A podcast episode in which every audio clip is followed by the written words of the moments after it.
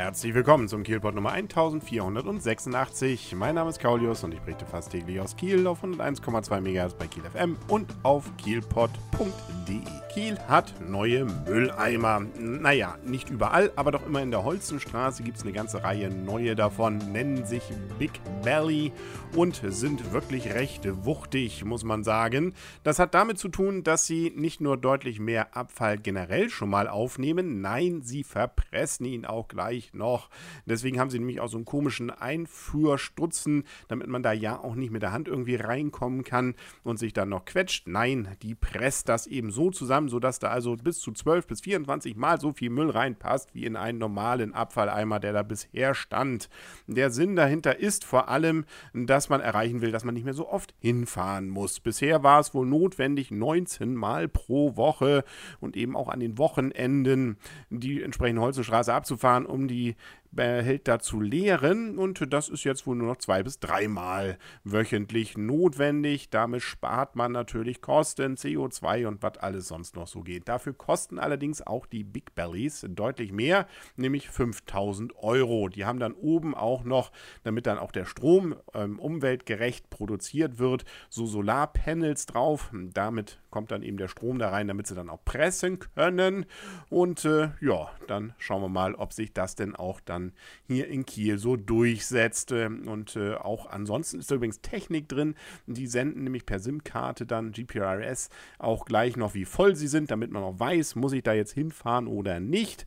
Ähm, das Einzige, was natürlich der Nachteil davon ist, und das wurde auch sogar von den entsprechenden Verantwortlichen schon mal so problematisiert, ist, äh, dass diejenigen, die sich äh, etwas dazu verdienen, indem sie dann eben irgendwie im Müll gucken, ob da noch irgendwie Pfandsachen drin sind, die sind natürlich jetzt gekniffen. Das ist da drin nicht nicht mehr möglich. Was da einmal reingekommen ist, das kommt nicht wieder raus. Das findet man auch nicht. Da kann man auch nicht reinschauen. Aber da hieß es dann dazu, gut, das muss dann das soziale Netz in Deutschland als solches auffangen.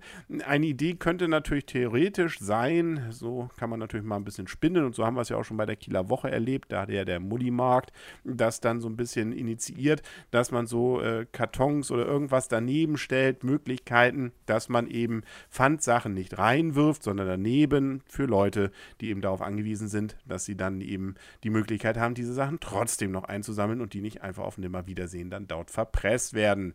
Da gibt es auch ein paar ganz pfiffige Ideen, dass man sowas da anbringen kann, ohne dass es gleich verschwindet alles und ohne dass es dann rumkullert.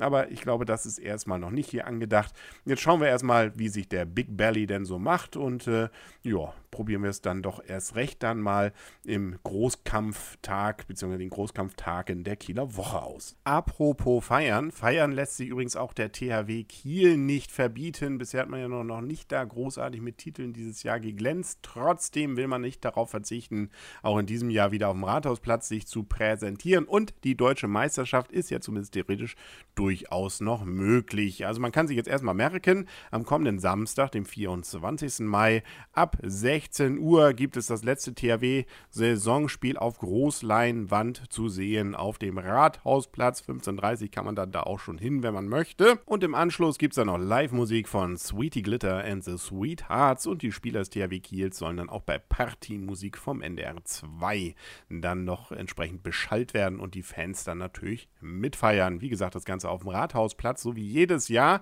Und ob es denn wirklich was Großes zu feiern gibt, nämlich die deutsche Meisterschaft, das entscheidet sich dann dann genau, weil, wie gesagt, Kiel spielt zu Hause. Das ist ja erstmal schon mal gar nicht so schlecht gegen die Füchse Berlin. Und parallel dazu spielen die Rhein-Neckar-Löwen in Gummersbach. Und man ist ja zurzeit noch punktgleich. Das heißt, wenn beide gewinnen, wäre zurzeit die Rhein-Neckar-Löwen dann diejenigen, die Meister wären, weil sie sieben Tore mehr geschossen haben. Also mehr Plus haben. Nicht mehr geschossen, aber mehr Plus als der THW Kiel. Wenn man die also noch aufholt, dann würde man eben gegebenenfalls deutscher Meister werden. Also wird richtig spannend nochmal. Wann haben wir das nochmal erlebt, dass wirklich am letzten Spieltag so viel noch offen ist?